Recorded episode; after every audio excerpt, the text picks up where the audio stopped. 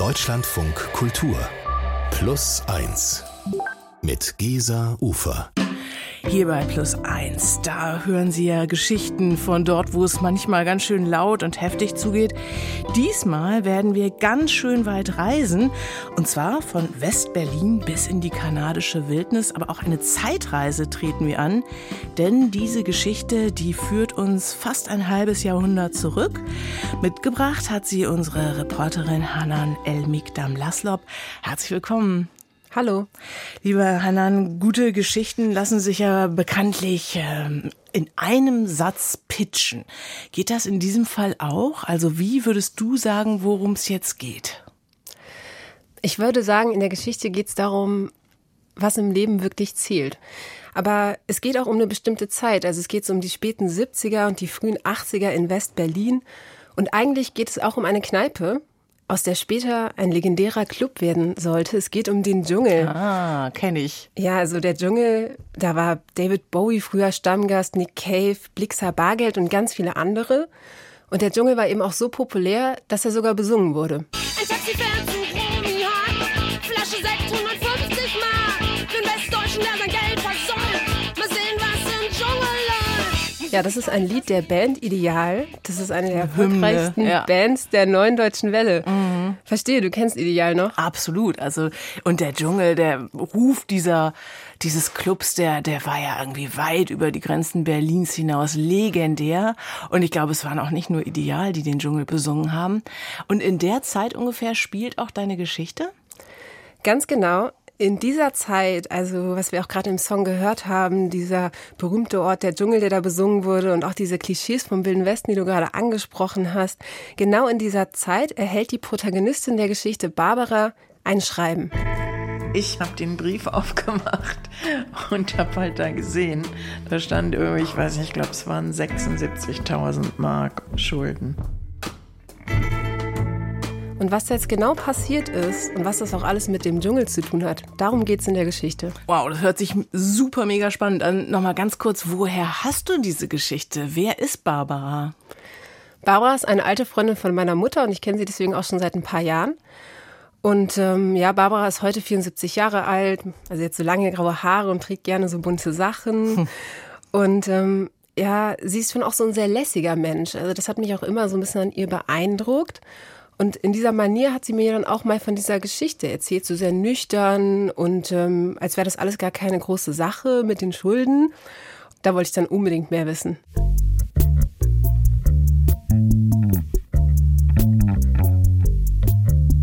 Barbaras Geschichte beginnt in West-Berlin Mitte der 70er Jahre. Und ähm, Westberlin ist damals auch schon sehr für das Nachtleben bekannt und deswegen natürlich besonders interessant für junge Menschen. Auch für Barbara, ähm, die ist vor ein paar Jahren in die Stadt gezogen. Gar nicht mit so einem richtigen Plan. Sie wollte einfach irgendwie was erleben, Lust auf die Großstadt. Sie hat erst als Erzieherin gearbeitet, dann in einem kleinen Café. Ja, und nachts erkundet Barbara eben gerne so die Tanzbars und die Kneipen der Stadt. Und dann, als sie 26 ist, bekommt sie eine dieser Kneipen geschenkt. Was? Von ihrem Ex-Freund. Okay. Er war aber so ein sehr kreativer Typ, der also auch schon mehrere Läden in Berlin aufgemacht hatte. Und für ihn war halt irgendwann so diese alltägliche Arbeit, da abends zu stehen und die Leute zu bedienen, das war einfach überhaupt nichts. Und er hat dann halt irgendwann gesagt, der Laden ist eröffnet, der Laden läuft und hat mir den quasi überlassen. Dieser Laden, das ist der Dschungel. Wie? Der Dschungel, also der legendäre Dschungel. Noch nicht ganz. Der Dschungel hat ein bisschen kleiner angefangen. Ah. Und zwar als Eckkneipe im Stadtteil Schöneberg. Ach, witzig. Und zu diesem Zeitpunkt ist der Dschungel eben noch nicht dieser legendäre Club, aber eben auch schon eine Szenekneipe. Recht künstlerisch gestaltet mit so Bildern vom Dschungelbuch an den Scheiben und auch an den Tapeten. Mhm. Da stehen ganz viele große Kunstpalmen drin und es gibt auch so eine kleine Jahrmarktsgondel, in die sich die Gäste auch reinsetzen können. Mhm. Und aus dieser Kneipe wird sich dann später dieser Mythos ah, von Westberlin entwickeln. Das ist interessant. Nimmt sie dieses Geschenk an? Ja, sie nimmt das Geschenk an, hat aber nicht vor, die Kneipe alleine zu machen, sondern sie holt relativ schnell noch fünf weitere Menschen dazu. Mit diesen fünf anderen Leuten haben wir halt den Laden irgendwie geschmissen, hatten unheimlich viel Spaß, aber ich, ich habe mich jetzt nicht so als Geschäftsfrau in dem Sinn gefunden. Natürlich musste man sich auch um alle möglichen Geldangelegenheiten kümmern, ne? Aber das war eben nicht so der Hauptinhalt.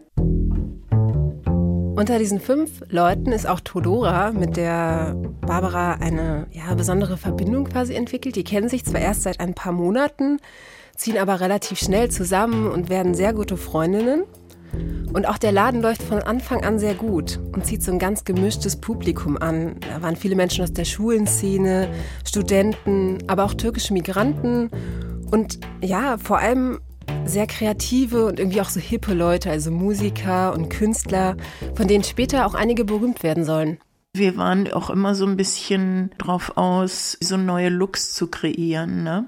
Wir haben eine Zeit lang die Schuhe alle mit Metallic Autospray lackiert, dass die halt irgendwie silber oder knall türkis oder so waren. Ne? Und ein halbes Jahr oder ein Jahr später gab es dann halt in den Schuhläden überall Metallic-Stiefel zu kaufen. Ja, lustig. Also ich erinnere auch genau das, dass man so aus der Provinz nach Berlin schaute und wenn man dann mal einmal im Jahr vielleicht nach West-Berlin fuhr, irgendwie zu Verwandten, dann war das genau das Legendäre an Berlin, dass diese Art Trends äh, in solchen Läden geboren wurden und man das dann möglicherweise auch noch versuchte in der Provinz irgendwie so ganz stümperhaft nachzumachen, aber da wurden sie geboren, in solchen Läden wie dem Dschungel. Toll. Ich krieg gerade wieder so voll diesen Erinnerungsfilm. Echt ja, es war schon eine ganz besondere Zeit. Und Barbara und ihre Mitstreiter betreiben den Dschungel dann vier Jahre lang, bis die Vermieterin die Pacht erhöhen will. Und dann entscheiden sie, dass sie den Laden schließen und einen neuen eröffnen. Und der soll aber größer sein, so eine richtige Diskothek. Ah. Tudora ist Feuer und Flamme, aber Barbara zweifelt die Vorstellung, mich in den kommenden Jahren oder womöglich ein Leben lang mit sowas beschäftigen zu müssen, wie man so am besten seine Geschäfte unter Dach und Fach kriegt, das war eben absolut nicht reizvoll. Also einerseits hat Barbara zwar so Spaß an dem Gemeinschaftlichen und so den ganzen Menschen, die immer in den Dschungel kommen. Andererseits ist dieses Kaufmännische eigentlich nicht so ihr Ding. Das ist quasi jetzt so die Situation. Und dann in einer Nacht im Jahr 1978 ändert sich das. Barbara ist alleine zu Hause. Auf jeden Fall habe ich in dem Buch gelesen, in diesem tibetanischen Totenbuch. Und ja, das hat bei mir so eine Gedankenreaktion ausgelöst. Also das war eine ganz klare Stimme, eine ganz deutliche Entscheidung in mir. Und am nächsten Morgen war das aber so, dass ich irgendwie gedacht habe, nee, ich kann doch nicht jetzt Todora alleine lassen mit dem allen und wir haben das doch jetzt schon angefangen zu planen. Aber das, das blieb einfach, diese Stimme blieb einfach. Und irgendwann bin ich dann eben damit rausgerückt und habe gesagt, dass ich nicht weiter mitmachen würde bei diesem Projekt.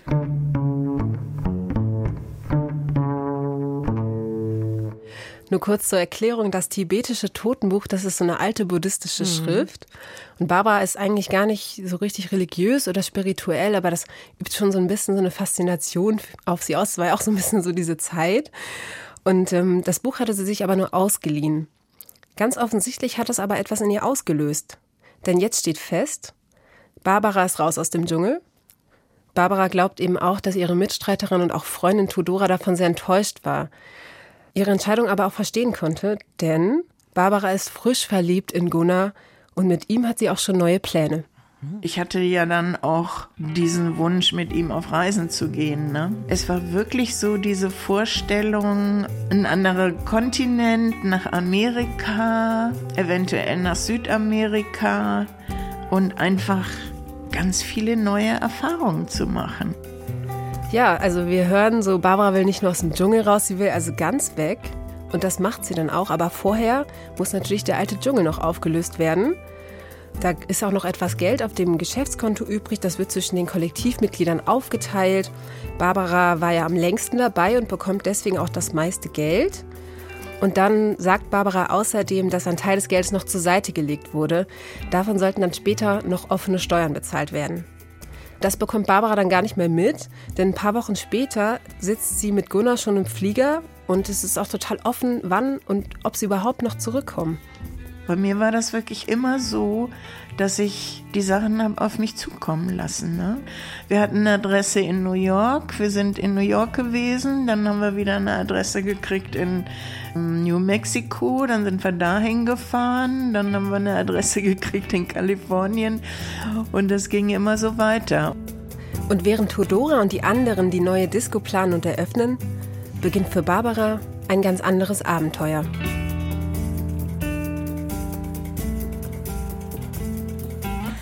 Während ihre Kumpels also das Ding richtig groß aufziehen und zum später legendären Dschungelclub ausbauen, entscheidet sie sich dazu, mit ihrem Freund durch die Welt zu fahren. Wie geht's weiter? Ganz genau. Also Gunnar und Barbara sind jetzt in den USA und jetzt kaufen sie erstmal ein Auto, in dem sie auch schlafen.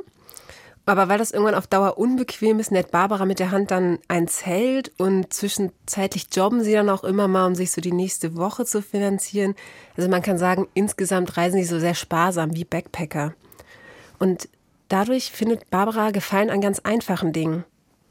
Auf offenem Feuer zu kochen und ja, einfach nur abends eine Hängematte aufzuhängen und ja, auch bescheiden, dass man gar nicht so viel braucht, um sich wohlzufühlen. Ne? Ja, es war also so eine glückliche Zeit, weil wir einfach immer mit Menschen zusammen waren, die genauso gelebt haben und das war so völlig selbstverständlich. Sie schlafen in Hängematten unter freiem Himmel. Als sie in Guatemala sind, äh, leben sie auch eine Zeit lang in so einer kleinen Hütte. Da gibt es nur so eine Bambusplattform wie so ein kleines Bett, wo sie so ihre Schlafsäcke drauflegen hm. und dann haben sie noch so eine Feuerstelle zum Kochen. Und Barbara genießt diesen neuen Lebensstil. Sie merkt, dass das irgendwie besser zu ihr passt als die Kneipe, das Leben als Geschäftsfrau und die schillernde Kunstwelt in Berlin. Dann, nach zwei Jahren, Barbara ist Anfang 30, bekommt sie plötzlich Sehnsucht nach Deutschland. Das war auch wieder so eine ganz spontane Idee. Wir haben in Guatemala am Lago Atitlan gesessen und dann habe ich von der anderen Seite des Sees Kinderlachen gehört und hatte auf einmal so den Wannsee vor mir und habe auf einmal totale Sehnsucht nach Deutschland gehabt und habe dann eben zu Gunnar gesagt, lass uns doch einfach mal wieder nach Deutschland fahren. Sehr lustig. Ausgerechnet nach dem Wannsee. Irgendwie ist mir die Barbara aus der Entfernung sehr sympathisch. Ich finde das echt eindrucksvoll, wie die sich auch wirklich über diese, diese kurzen Eingebungen so ähm, ja, in ihren Entschlüssen lenken lässt. Eigentlich sehr eindrucksvoll und auch sehr rar, dass Menschen dieser Stimme so lauschen und auf die dann auch wirklich hören. Ja, das finde ich auch, weil es bleibt auch nicht nur bei dieser Eingebung, die machen das dann auch. Also Barbara und Gunnar reisen wieder nach Deutschland und was Barbara, als sie da am See saß, eben noch nicht wusste, ist, sie ist schwanger. Das findet sie dann auf dem Weg nach Deutschland raus. Und ja, Barbara freut sich sehr. Ähm, sie und Gunnar wollen das Kind auf jeden Fall bekommen. Und dann, als sie wieder in Deutschland sind, kommt ihnen alles sehr eng vor, so nach dieser Reise. Und ihnen ist ganz schnell klar, okay, wir wollen auf jeden Fall weiterreisen. Vorher besucht Barbara aber noch ihre Mutter in Koblenz und die übergibt Barbara jetzt diesen Brief. Und Barbara ahnt schon, dass es nichts Gutes bedeutet und liest ihn alleine auf der Toilette. Da stand irgendwie, ich weiß nicht, ich glaube, es waren 76.000 Mark Schulden. Das hat mich schon ziemlich geschockt, so, ne? Dieses Schreiben ist vom Finanzamt und Barbara erfährt jetzt eben, dass sie dem Staat sehr viel Geld schuldet. Wie hoch diese Summe ganz genau war, das weiß Barbara leider nicht mehr. Ich habe darüber auch mit Gunnar gesprochen, er hat mir da so eine ähnliche Summe genannt. Auf jeden Fall handelt es sich bei diesen Schulden um Steuerschulden vom alten Dschungel. Diese Steuern, die nämlich bei der Auflösung des Dschungels noch bezahlt werden mussten, wurden leider nicht bezahlt. Man muss aber auch dazu sagen, Barbara hat sich vor ihrer Abreise auch nicht explizit darum gekümmert, dass das hm. jemand macht. Oh nein. Also ich war eben davon ausgegangen, dass Tudora ja noch da ist und die ganzen Geschäftsangelegenheiten, die da noch waren, dass sie sich darum kümmert und das erledigt. Und ich bin also ziemlich blauäugig, habe ich mich da einfach aus dem Staub gemacht. Barbara behält das mit dem Brief jetzt erstmal für sich. Sie erzählt nur Gunnar davon, ihrer Mutter nicht. Ja, und dann tut sie erstmal gar nichts. Sie ruft weder beim Finanzamt an, noch bei Todora, um mal herauszufinden, was da schiefgelaufen ist. Weil ich einfach auch überhaupt keine Idee hatte, wie man damit umgeht, wenn man 76.000 Mark Schulden beim Finanzamt hat. Also ich glaube, ich habe das irgendwie ziemlich verdrängt dann nach dem ersten Schock und habe dann irgendwie gedacht, nix wie weg. ja, so kann man das formulieren. Ja, ich würde mal sagen Vogelstrauß, ne? Ja, Barbara hat mir das so erklärt, dass diese ganze Summe so utopisch für sie war, dass sie das komplett ignoriert hat. Krass. Und für sie hat eben nur diese Schwangerschaft gezählt und da war auch schon klar, dass das Kind nicht in Deutschland aufwachsen soll. Und außerdem habe sie damals auch nicht gewusst, dass Steuerzuschulden, die man nicht bezahlt, verzinst werden. Ah. Das bedeutet also, je länger man nicht zahlt, desto größer werden diese Schulden. Ja, also statt sich zu kümmern, steigt Barbara mit Gunnar jetzt wieder ins Flugzeug und wie geplant reisen sie nach Kanada. Und hier suchen sie auch wieder die Nähe zur Natur. Also in Kanada gibt es so einen Ausdruck, Earth Mama. Und ich glaube, ich bin auf den Reisen so eine richtige Earth Mama geworden. Also wir haben ja dann so eine Blockhütte gehabt in so einer Lichtung mitten im Wald, ohne Strom und ohne fließend Wasser, wo ja, wenn man Wärme braucht, macht man Feuer. Wenn man was zu essen braucht, dann kocht man was auf dem Feuer. Wenn man Wasser braucht, dann holt man sich das aus der Quelle oder aus dem Bach. Das hat mir total gut gefallen. Da will ich auch hin. Aber braucht man nicht trotzdem so ein bisschen Geld, um da auch zu überleben? Ich meine, die haben ja wahrscheinlich nicht gejagt, oder? Ja, du hast vollkommen recht. Das klingt jetzt vielleicht so nach Aussteigertum, mhm. Barbara hat mir aber erzählt, dass es in Kanada gar nicht so außergewöhnlich ist, so zu leben. So, man muss sich das vorstellen, hier in Deutschland kennen wir das gar nicht, aber Kanada ist so groß und da gibt es eben 100 Kilometer weit nur Wildnis und dann eben so Menschen wie Barbara, die sich entscheiden, da zu leben. Und du hast ganz recht, ganz ohne Geld kommen sie nicht aus, aber sie brauchen nicht besonders viel und das verdient Gunnar durch so kleine Jobs. Und ähm, wenn es jetzt so um größere Anschaffungen geht, neue Autoreifen haben sie sich zum Beispiel mal finanziert, indem sie dann Tortillas auf einem Flohmarkt verkauft haben. Also man merkt, sie leben wirklich, man könnte sagen, so ein bisschen von der Hand in den mhm. Mund, aber auch selbst gewählt. Und auch sowas wie eine Krankenversicherung hat Barbara zum Beispiel zu der Zeit nicht. In Kanada bekommt Barbara auch ihr erstes Kind, Sashi, und dann anderthalb Jahre später ein zweites, Janina. Und für Barbara ist klar, dass sie eigentlich für immer in den kanadischen Bergen leben will. Und irgendwann möchte sie dann auch die Staatsbürgerschaft beantragen, weil die Kinder müssen ja schließlich auch irgendwann in die Schule gehen. Das klappt dann aber nicht mehr, denn Mitte der 1980er Jahre möchte die Familie dann einen Kurzurlaub in Mexiko machen und dann fällt an der Grenze auf, dass sie die Visa überzogen haben. Sie werden ausgewiesen und Barbara muss jetzt zurück nach Deutschland. Da warten ja aber noch bekanntlich 76.000 Mark Steuerschulden. Das wird doch jetzt wahrscheinlich ein riesengroßes Problem bei der Rückkehr, oder? Nee, denn plötzlich wird etwas anderes sehr wichtig. Die Familie kommt jetzt erstmal bei Freunden in Detmold unter, aber eigentlich planen sie schon, wie sie schnellstmöglich wieder nach Kanada kommen. Doch dann geht es Barbaras Tochter Janina nicht gut.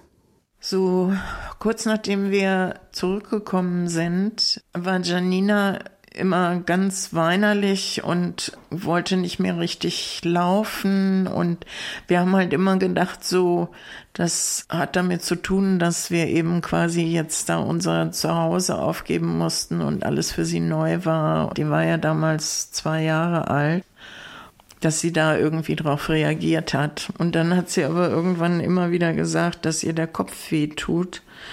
Und dann sind wir halt nach Herdecke gefahren und die haben dann Computertomographie gemacht und haben dann halt gesehen, dass sie einen Hirntumor hat.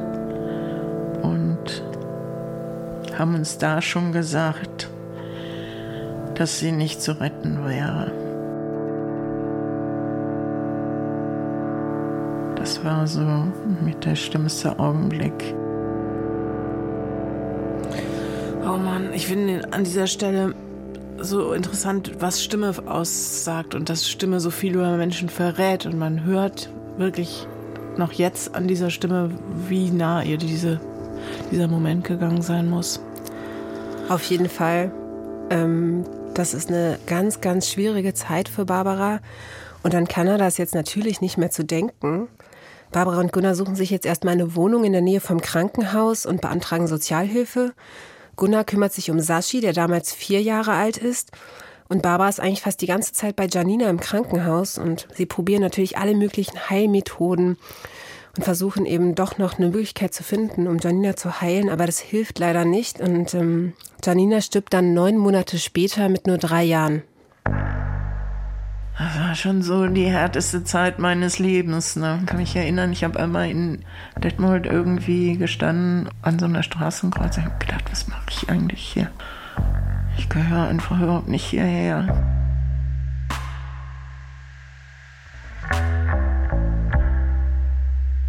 Natürlich versucht Barbara jetzt erstmal wieder im Leben zurechtzukommen. Sie macht eine Therapie und sucht sich dann auch einen Job als Kellnerin im Restaurant. Und jetzt, wo sie wieder Einkommen hat, wird auch das Finanzamt auf sie aufmerksam. Eines Tages klingelt es dann bei ihr zu Hause und ihr Mann Gunnar macht die Tür auf. Ich war, glaube ich, irgendwie im oberen Stock oder so und Gunnar hat dann raufgerufen, hol doch mal die Tausender runter, die wir da oben rumliegen haben. Hier ist jemand vom Finanzamt, der will Geld von dir haben. Da musste sogar der Finanzbeamte lachen, weil ihm schon klar geworden ist, dass wir eben das Geld nicht haben.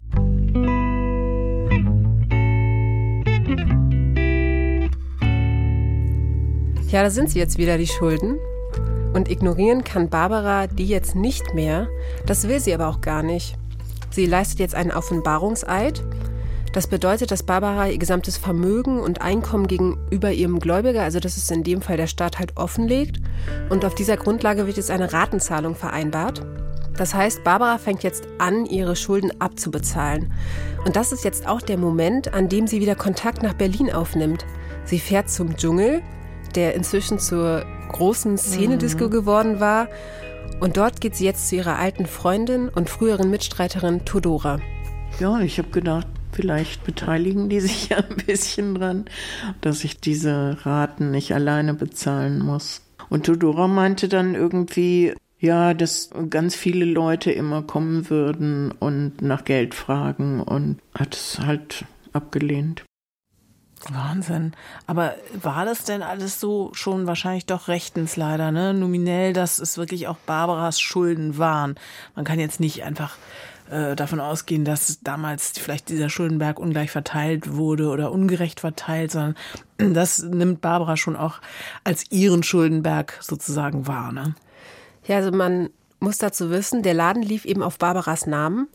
Aber man muss ja auch dazu sagen, mittlerweile ist die Auflösung des Dschungels, also der Moment, an dem diese Schulden entstanden sind, knapp zehn Jahre her. Mhm. Und dass die Schulden jetzt so hoch sind, liegt ja irgendwie auch daran, dass Barbara sich so lange nicht gekümmert hat. Mhm. Und das ist Barbara auch klar. Und trotzdem ist sie in, in dem Moment auch verletzt, weil Tudora und Barbara ja eben auch gute Freundinnen gewesen sind und Barbara jetzt bewusst wird, dass sie sich auseinandergelebt haben. Sie hatte da eben ihren Laden und ich hatte inzwischen eine Familie. Und das war eben für mich klar, dass es für sie irgendwie beendet war und damit eben für mich auch. Wobei ich, wie gesagt, das war jetzt nicht so, dass ich ihr das jetzt übel genommen habe oder so, ne? Weil mir schon auch klar geworden ist, so im Nachhinein, dass ich sie da ziemlich hab sitzen lassen, ne? Als ich da abgehauen bin und auf Reisen gegangen bin. Der Kontakt zu Todora ist dann immer weniger geworden. Also vorher in den Jahren hatten sie immer sporadisch so ein bisschen Kontakt. Auch in Kanada haben sich ab und zu mal Briefe geschrieben. Der wird jetzt aber weniger und bricht dann schließlich ganz ab. Und ich habe für diese Geschichte auch Kontakt mit Todora aufgenommen und ihr auch alle Aussagen über sie geschickt, ähm, aber sie möchte sich dazu nicht mehr äußern. Ja, und Barbara, die blickt jetzt recht pragmatisch auf ihre Schulden, denn nach dem Tod von Janina haben alle Probleme einfach ein ganz anderes Gewicht bekommen. Also eigentlich immer bei allen Sachen, die scheinbar, sage ich mal, dramatisch waren oder schlimm waren, stand das immer daneben, ne? dass ich Schlimmeres durchgestanden habe. Und ja, das Geld letztlich einfach, also jetzt nicht nebensächlich, ist ein bisschen untertrieben, aber dass es eben einfach nicht so eine Bedeutung für mich hat, Je nachdem, wie viel Geld ich hatte, musste ich eben mehr oder weniger bezahlen. Das war eben einfach ein Teil von meinem Leben und habe ich halt gezahlt. Genauso wie man irgendwie Krankenkassenbeitrag zahlt oder so, musste ich halt immer da meine Schulden abbezahlen. Das klingt wirklich nach so dem Resümee einer Frau, die über all diese Untiefen kapiert hat, worum es im Leben tatsächlich geht. Und würdest du sagen, dass sie das, was damals passiert ist, in irgendeiner Weise bitterlich bereut, im Sinne von, Mann, was war ich naiv, hätte ich mich nur gekümmert, dann wäre alles viel besser geworden? Oder wie, wie sieht sie diese Geschichte? Nimmt sie das an auf so eine vielleicht buddhistische Weise? Das fand ich auch wirklich sehr interessant, weil sie das gar nicht bereut. Also sie sagt zwar, und das haben wir auch in der Geschichte gehört, dass sie sehr blauäugig war und auch naiv und dass sie das jetzt natürlich anders machen würde. Also dass sie nicht mehr einfach abreisen würde und sich schon darum kümmern würde, das alles richtig abzuwickeln. Aber dass sie diese Schulden abbezahlen musste, das bereut sie eigentlich nicht. Also es ist jetzt nicht so, dass sie dem jedem Cent danach getrauert hätte oder so. Sie war, sie sagt selber, dass sie trotzdem ein sehr glückliches Leben geführt hat. Was hat dich an dieser Geschichte besonders berührt und wahrscheinlich ja auch an der Begegnung mit Barbara? Ich meine, du kennst sie ja sicher schon länger, aber hat, hat sich dein Blick auf Barbara vielleicht jetzt auch noch mal durch diese Geschichte verändert? Ich glaube, mein Blick auf sie hat sich dadurch nicht verändert. Ich habe sie dadurch natürlich irgendwie jetzt noch mal anders kennengelernt. Aber ich glaube, das Bild, was ich vorher schon von ihr hatte, hat sich dadurch irgendwie gefestigt. Und ähm, das ist auch das, was ich an dieser Geschichte so spannend und auch so inspirierend finde.